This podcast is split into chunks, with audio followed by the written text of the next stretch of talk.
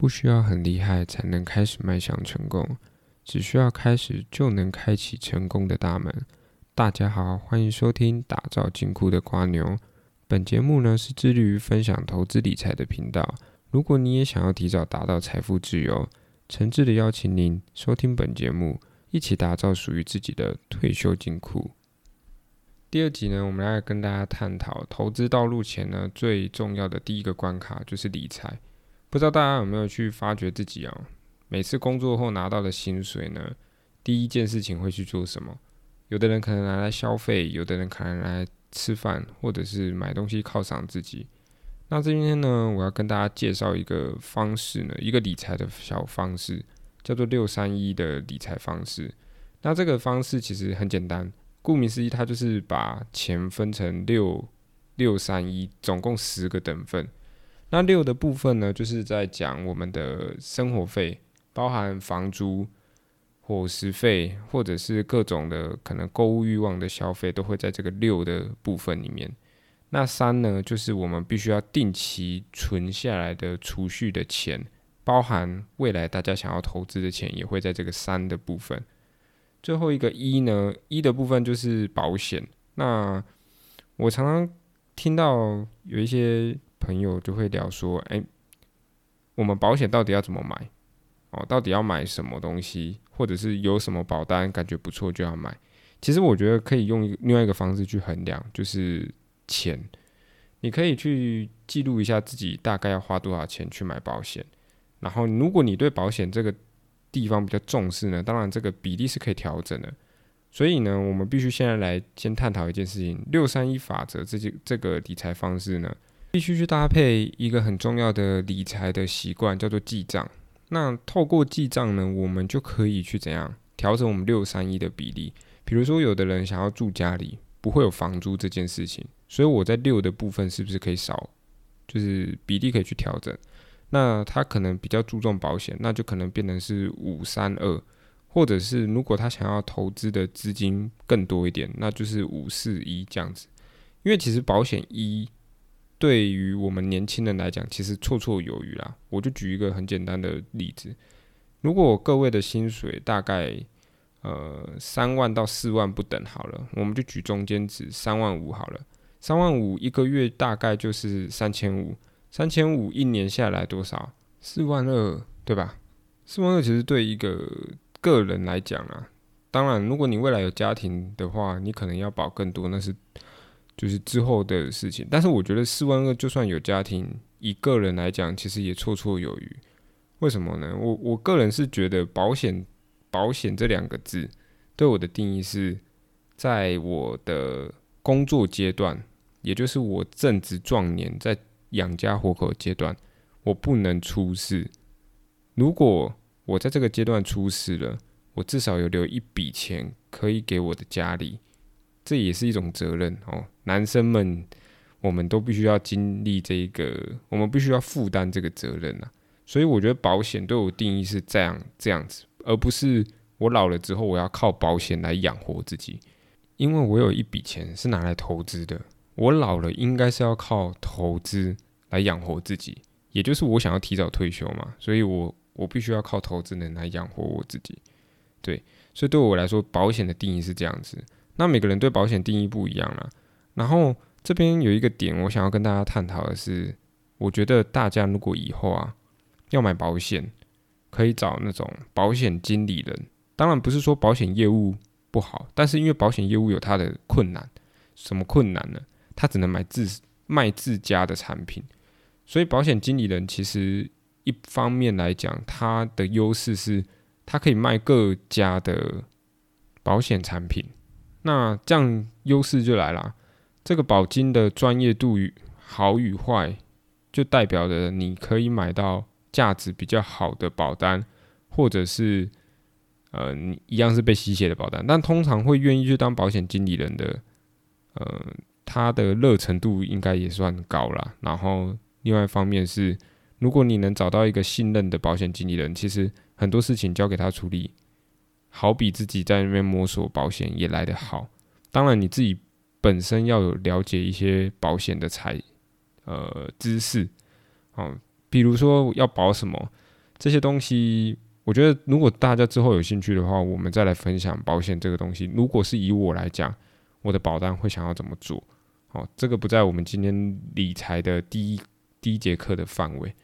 那接下来我们回归到前面的重点，六跟三呢？六的部分，六的部分代表你每个月有多少钱可以花？呃，两万一啊，对吧？两万一的钱够一个人生活吗？我想，如果我们待会介绍到的后面的一些消费省钱的陷阱，如果可以避开的话，其实我觉得两万一以正常一个人单身的部分呢，应该是可以绰绰有余。当然，如果你还有房租这些问题的话，呃，我们还要去另外计算。那两万一这个部分呢，我们如果能去节省。资金，然后把钱就是有点像是什么省吃俭用，然后把钱拉去投资的部分。因为我们的目的是什么？其实是是那个三呐。但为什么我会先开六三一？其实有一个部分是因为我知道大家都会有房租的压力，都会有各种的缴费的压力，所以呢，我必须把前面的那个六开大一点。那如果大家没有的话，身上没有背房贷，没有背呃学贷之类的，那你可能六的部分。不要说哦，我我开六，然后大家就可以每个月花六万，哎，更正两万一。那说实在的，真的消费也是蛮高的。所以如果你能把那个前面的消费的比例呢，能够拉减下来的话，提升在三的地方，那我们可以提早开启投资道路的时间点就会往前拉长，对吧？那三的部分呢，你又可以去把它区分什么？一个是存死钱。一个是存投资的钱，那你要怎么分？那个是每一个人的习惯哦。可能你可以六四分，或者是哦一半一半各半，就是一点五一点五也可以。那这个部分呢，我在三的地方想要小小的聊一个东西，就是死钱这件事情。其实死钱有点像是什么生活预备金。那生活预备金呢，我个人推荐大家不是存。一般的邮局或者是一般的银行而已，应该要去存的是现在时下正夯的数位银行。那数位银行有什么优势？其实它就是能抗一趴的通通膨哦。我们现在的通膨率大概两趴嘛，那它至少可以给大家每年的年化报酬率是一趴左右。其实也不无小补啦，也蛮多的。你如果有你如果有一笔如果有一笔大概一百万资金好了，你一年就可以多一万块。当然听起来很少，没有错。但是这个就是死钱，它就是一个生活预备金。除非我们的生活预备金已经达到了一定不错的程度，比如说你你预备金大概一百万，然后你已经有一百万了，那你剩下的钱当然可以往投资的钱去移动，没有关系。那初期阶段一定生活预备金必须要去储蓄，所以在三的部分呢，又会再切割。出来就是一般一一半是可能是储蓄的，一半是我们的投资的资金。那你说这样子投投资的资金会不会不够？其实我们刚是以三万五来举例嘛，所以你三成大概也有一万块左右吧。那如果你各半的话，其实五千五千五千来说，有的人会选择什么定期定额，可是我个人啊，我个人是比较喜欢什么自己去买买点买卖点，那。我要定期定额是我来决定，不是券商帮我决定说哦我要什么时候去扣款。当然，你我们可以适当的使用定期定额这件事情是完全是好事，因为如果自己发现自己不适合在投资的道路上的时候，也就是不适合使用一些技术分析或者是自己去操盘的时候，你使用定期定额不外乎也是一件好的方法，因为毕竟定期定额这个方式会被发明出来，就是有它的优势在。大家都会有听过微笑曲线，代表的是我在定期定额所承受的风险，就是我会买到高点，但我也会买到相对低点。那平均下来，我就会在一个均值，我不会是买到特别高，也不会买到特别低。所以定期定额这个优势一定会有。那大家也常常听到定期定额的最低门槛是多少？我记得三千吧，三千或五千。所以其实如果以自己的资金来讲的话，就是我们以三的。部分比例来讲的话，其实应该可以绰绰有余去购买定期定额的商品。那回归到最本质呢，我们除了投资之外呢，其实很重要的还是你的本业。就是我们在还没有进入到我们靠投资养活自己生活的时候，本业的财财富提升，其实远比于投资的提升还来的重要很多。因为毕竟它还是你的开源的地方嘛，所以在工作上呢，能多提升自己的呃工作的工作的经历，或者是工作的技能也好，使得自己可以有机会被提拔，或者是跳槽到其他家公司，然后呃薪水水涨船高嘛。所以本业的部分其实也是很重要的，但是我们现在探讨的理财嘛。只是小小的讲一下，在六三一的法则之前呢，其实还是要更 care 自己的本业，以及在投资道路之前呢，本业其实还是比投资还来的重要。OK，那除了六三一法则之外呢，其实还可以跟大家分享一个小小的东西，叫做信封式的理财方法。那这个方法其实我通常啊，如果是以我来讲，我会用我会用三种方式，三种理财方式来。呃，来规划我的整体的每个月的资金。那我要介绍第二种方式，就是信封式的方法。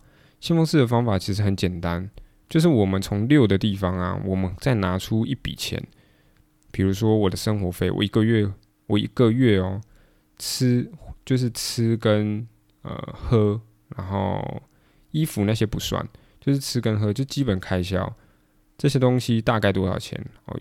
我啦，我自己个人，因为我我没有那么会花钱，所以我大概一个月大概六七千，就是吃跟喝，大概就可以 cover 过去了。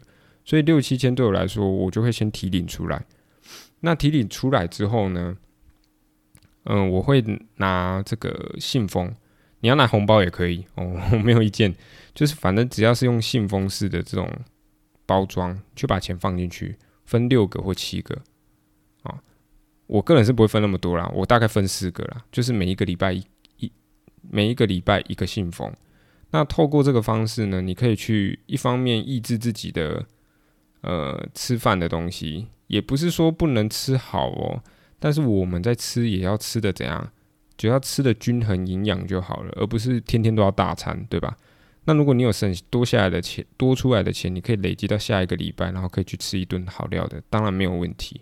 但是前提是你必须先规划好，你每一个月最多最多上限的伙食费跟什么呃生活费大概就多少钱？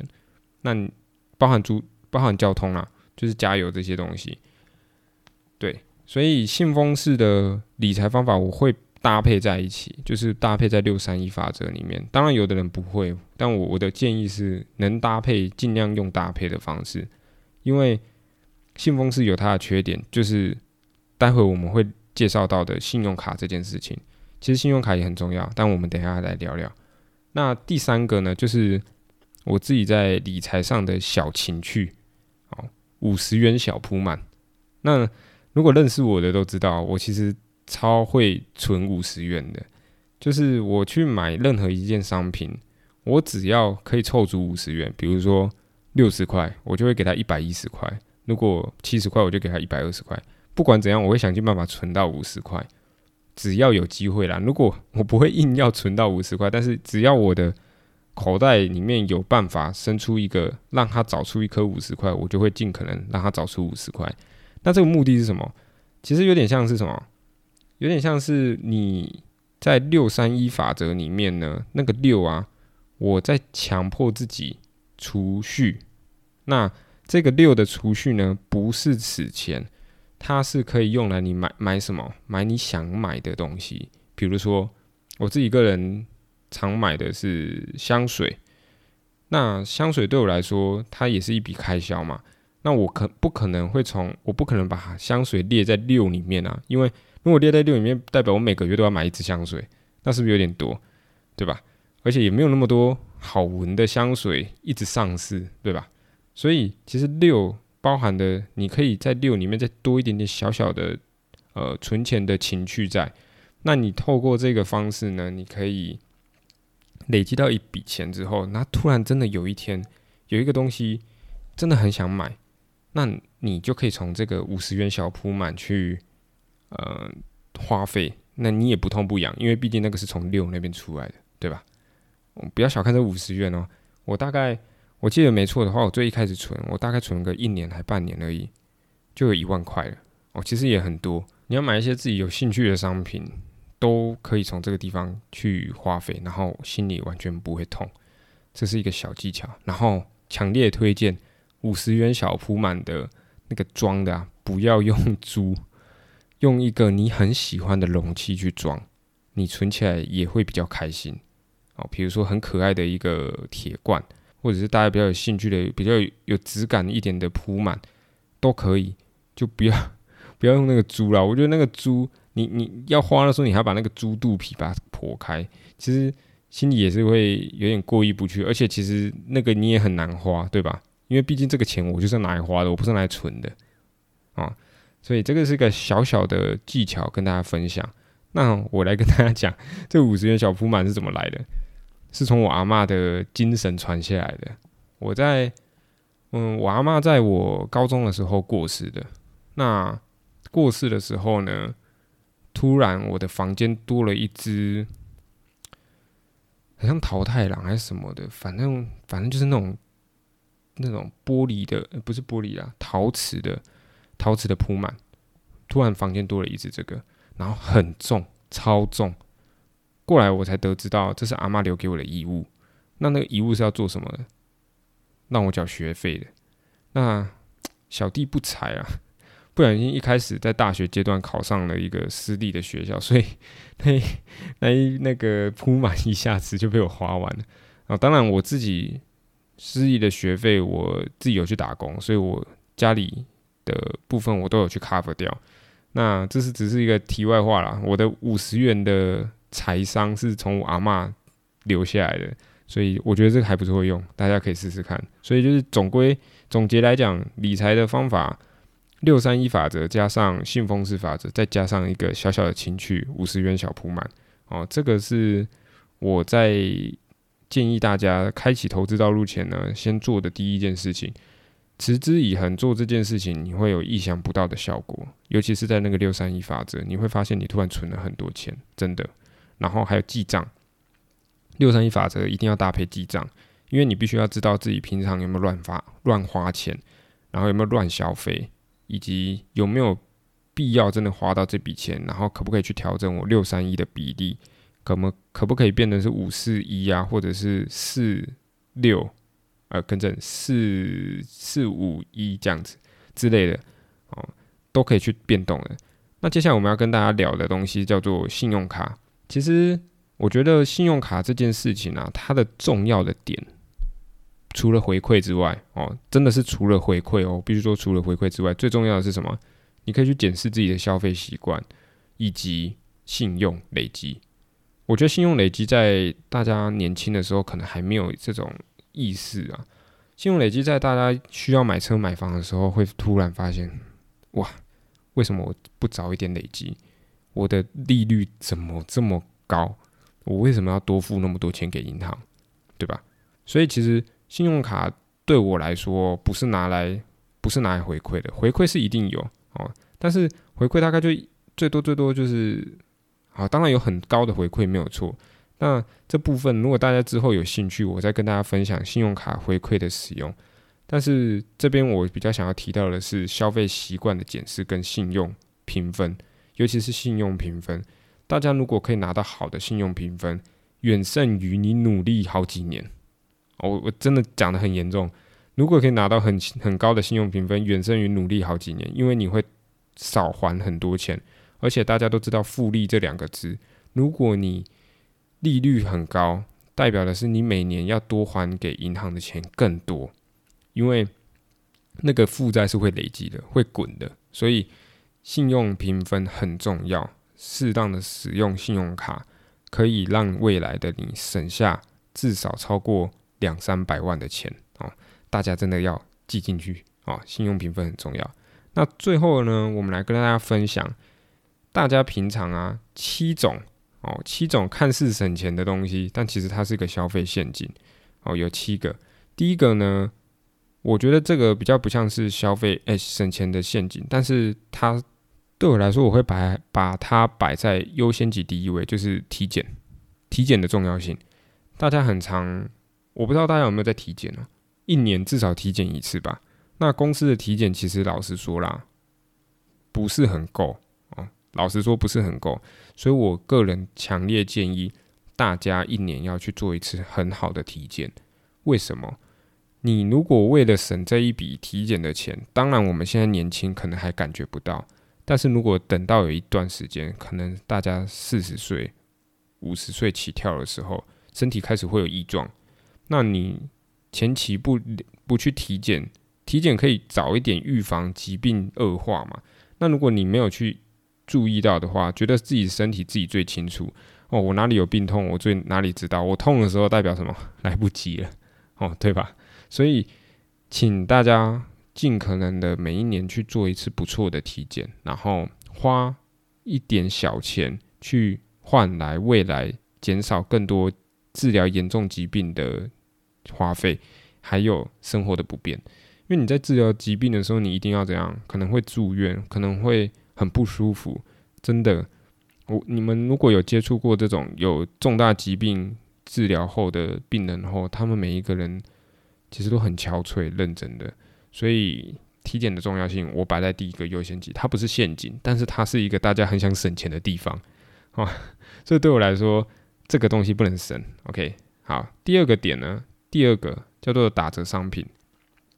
大家有没有常常去逛百货公司啊，或者是逛一些消费的市集，然后常常跟你说，我现在这边在打折折扣，哦，母亲节活动折扣怎样之类的。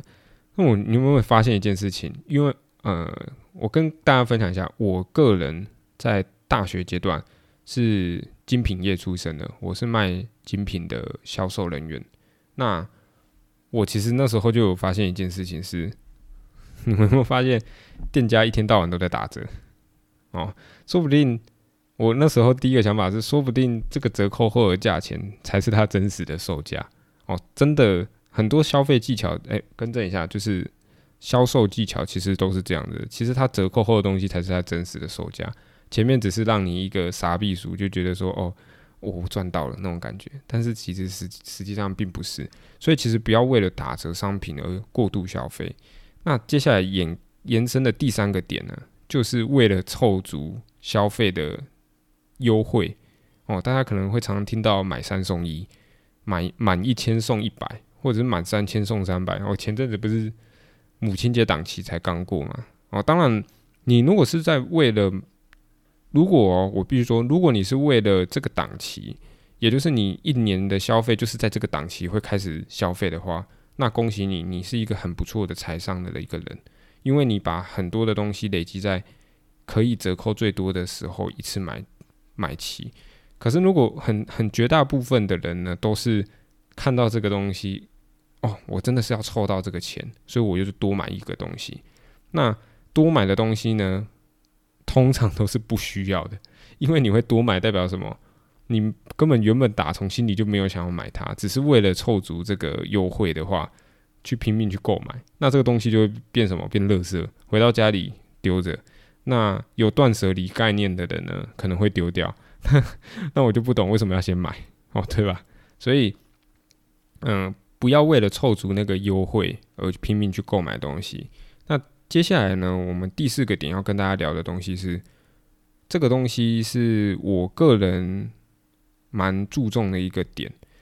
我不会花大钱去买精品，虽然我在精品店待过，但是我不会花大钱去买精品的东西。原因是因为我觉得我还不够格哦，我觉得我还不够格。但是我会买什么？我会买。便宜但是有品质的东西，所谓的便宜有品质的东西，当然它不会有多便宜，它不会两三百块或三四百块就买得到，它可能会接近一千块哦，有可能，我必须说有可能而已。但是它的品质是绝对我我很看重的，原因是因为这件衣服我可以穿很多次，原因是因为这个裤子很符合我的身材，它的剪裁是好的。它不会导致我看起来变得更怎样子哦，比如说变得更胖或变更瘦之类的，这个是很重要的。品质跟剪裁当然就是贵，衣服就是贵在这些地方，所以适当花一点多一点点的钱去买更贵一点点的服饰，但是不要买到精品，不要买到有冠 logo 的东西。大家都知道那个 logo 上去啊，那个钱直接翻倍，对吧？所以可以去买一些品质好一点的。那我这边给大家一个小小的小小的技巧啦，我在买衣服的时候，领口哦，领口对我来说很重要，因为领口如果它呃，大家可以有有现在有机会的话，去看一下现在身上的衣服。如果你的领口的线呐，缝线是一针，我的建议是以后不要买这种衣服。如果你的领口是两针，我的建议是恭喜你找对店家，因为两针代表的是你领口比较不会洗烂，洗烂代洗烂代表你这件衣服不能穿了嘛，不是说领，应该说我们在穿着衣服就是给人家的第一印象，我们必须给人家干干净净、体体面面的，而不是。破破烂烂的，那你把整个衣服穿的很有质感，你把一个便宜的东西穿的很高档，那你就成功了，对吧？你不要一个衣服的领口，然后皱皱烂烂的，然后走出去啊，跟人家说这个是什么叉叉精品品牌。我跟大家去注意，很多精品品牌的领口其实都只有一针哦，所以你们都你们就知道，其实精品品牌不一定，我们要得罪任何精品品牌哦。因为我自己也是精品品牌出身的，但是我必须说，很多东西大家都只看到那个 logo 而已，没有去注意到更多的细节。就这个观念是我的主管给我的。我以前在精品业，我是一窍不通的人。我进到精品业之后，我的主管是我的，我觉得是我人生中的贵人。他给了我很多启发，包含这些衣服品质的的这个启发。他他对我说了一句很重要的话。你可以不买精品，你可以不买这些高档商品，但你不能不懂精品跟高档商品，你也不能不懂这些东，就是衣服的品质或者是各种东西啊，这些东西你都必须懂。当然，你这样就比较有跟人家有话题聊嘛，然后你也看起来会比较专业一点，对吧？所以第四点呢，就是跟大家聊聊，不要买太便宜的服饰。当然，如果你便宜的服饰可以买到好品质，那可以留言告诉我，好，谢谢。那女生的也可以跟我讲哦，我当然可以带我家人去买啊。那第五点呢，我要跟大家聊的是，不要购买二手的电器商品。好，这边强调的是电器类的商品，而不是桌子、椅子、床什么的。床好像也不要，对，床好像也不要，因为那个弹簧的可能性能不好了之类的。那桌子那些不一定，可能有机会可以。当然就是一样，请注重品质这件事情。但是电器类商品，我强烈建议不要，真的不要买，除非你认识这个人，然后以及你知道他的整个生活习惯，以及你知道这个商品有多好，哦，除非是这样子，不然不要买。原因是什么？第一个，你买的这个电器商品可能会让你更耗电。耗电这件事情大家都会无痛，因为缴电费是一个习惯，就我们第一集讲的。缴电费是一个习惯，所以你电费变高的时候，你只是在原有的电费上不小心被多加了一点钱，你也不会有感觉。但是其实那个积少成多，而且会越来越多，因为它毕竟是一个耗电的商品。第二个，我跟大家分享我的亲身经历，在以前，呃，在我学生阶段的时候，游戏这个电脑游戏正夯嘛，所以有一些要高性能的游戏。要吃高性能的游戏，你必须组好一点的电脑。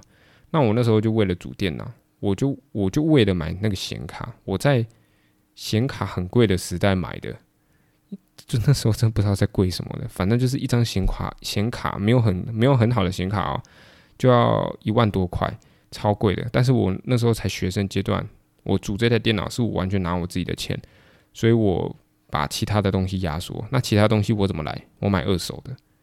我硬碟买二手的，我的主机板买二手的，我的 CPU 买二手的，然后导致的结果是什么？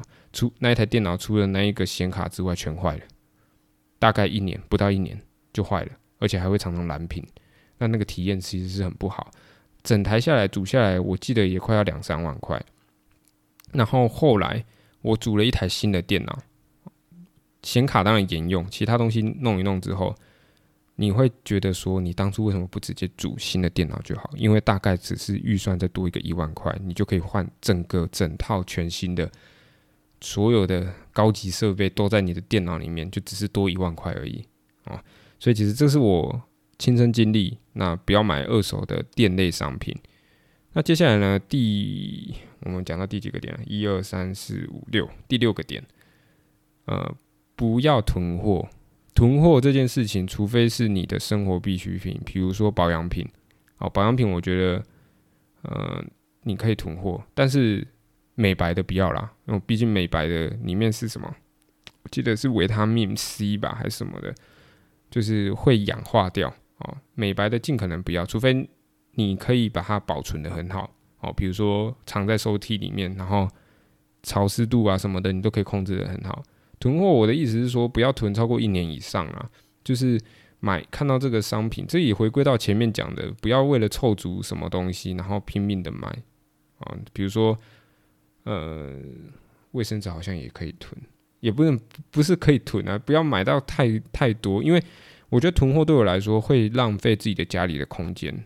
我不知道大家家里有没有那种储藏的空间哦，你可能有一个小空间是专门给储藏的，除非你有规划好，就是在什么楼梯楼梯底下，然后有一个小隔间，因为毕竟那个地方不会使用到，所以你可能可以把东西囤在那里。但是请囤一些必须的生活必需品就好，不要囤一些零食或什么一大堆奇奇怪怪的东西。对，这是第六个点。最后一个点呢，我想要跟大家聊的比较 可能比较遥远的事情。就是，当然也有人可能已经迫在眉睫，就是已经最近就要开始了买房。我觉得房子呢，大家要注意一个很重要的东西，一个很重要的陷阱，就是请不要购买平数大但是地段不佳的房子。为什么哈？平数大当然好啦，没有错。但是第一个，如果你先去考虑一下，你这个房子是你自己跟你老婆要住，还是？你一个人要住，或者是你是一家大小，包含爸爸妈妈、爷爷奶奶都要来住。那当然，每一个每一个不一样的家庭就会有不一样需要的平数。但是我我这边跟大家探讨的是，以我们年轻人，呃，大概就只有你可能只有老婆要跟你一起住，或者是顶多多一个小孩，请不要买平数过大但是地段不佳的。第一个，你的维护时间跟你的消费的精力。花费的精力会变高，也就是你可能要打扫，然后你要花更多的时间去打扫一些不必要的地方。第二个，我觉得这个蛮重要的，就是你的通勤或者是你要去搜修，你的消你会消耗大量的时间在你的交通上面，还有钱你会消耗在这个上面。那这个是一个恶性循环。如果你可以买到一个地段比较好一点的，然后钱拉上去一点。这个就是牵扯到我们刚刚说的信用的问题啦。如果你可以，你可以信用评分高一点、好一点，然后你就可以少还一点贷款嘛，对吧？那你是不是就可以多花一点钱，把那个钱拿来买地段更好的房子？这其实都是相辅相成的。所以大家其实要意识到信用这件事情。哦，我又讲到信用这件事情了。那第三个点呢？为什么不要买地段不佳跟平数大的房子？如果你真的必须要买，地段不佳的房子，那就买平数小的房子，不要买到地平数大的房子，因为你地段不佳，代表你房屋卖出的周期已经会变长了，而且你的上涨的幅度也会比较慢。那如果你用平数大，代表的是你比周围平数小的房子还来的怎样，还来的贵嘛？那你来的贵，你一定卖的几率又比那些卖的便宜的房子还来的难卖，对吧？所以其实平数大的最大的缺点。就是在地段不佳的地方，平数大的缺点其实就是这个。除非你这边的生活机能很好，你买到平数大的，那当然恭喜。但如果你已经生活机能不够好，你又买平数大的，其实除非这是你养老的房子，除非这是你拿来清幽的房子，哦，就是远离室外尘嚣的一个地方，那通常你应该有第二栋或第三栋房子，哦，所以。以上七点呢，是我觉得大家要去注意的省钱，在省钱上的陷阱哦，不要为了省钱而花费更多的钱，因为有些省钱呢，看看似很划算哦，但最终都会迫使我们这样花费变高哦。这个是我要跟大家去分享的七个点。那这这一集呢，我们就跟大家谈到这边，下一集开始呢。呃，可能就会开始切入到投资的部分了，因为毕竟我们已经开启了第一道大门了嘛。我们接下来就要开始准备谈谈投资的种类。那投资种类讲完之后，我们就会开始聊我最喜欢跟大家谈的产业的部分。那我会尽快，好不好？因为我也才，我现在最近时间比较多一点，所以我尽可能的在这一段时间多录一点，然后尽可能赶快到投资的阶段。因为把，毕竟大家可能比较有兴趣的也是在投资产业的部分。但是，请大家记得一件事情：投资真的不要急。就像我们的频道一样，为什么要取名叫瓜牛？就是希望大家在未来退休的道路上呢，请用缓慢的走，但是持之以恒，你就可以走到成功的退休生活。我们下一集见，拜拜。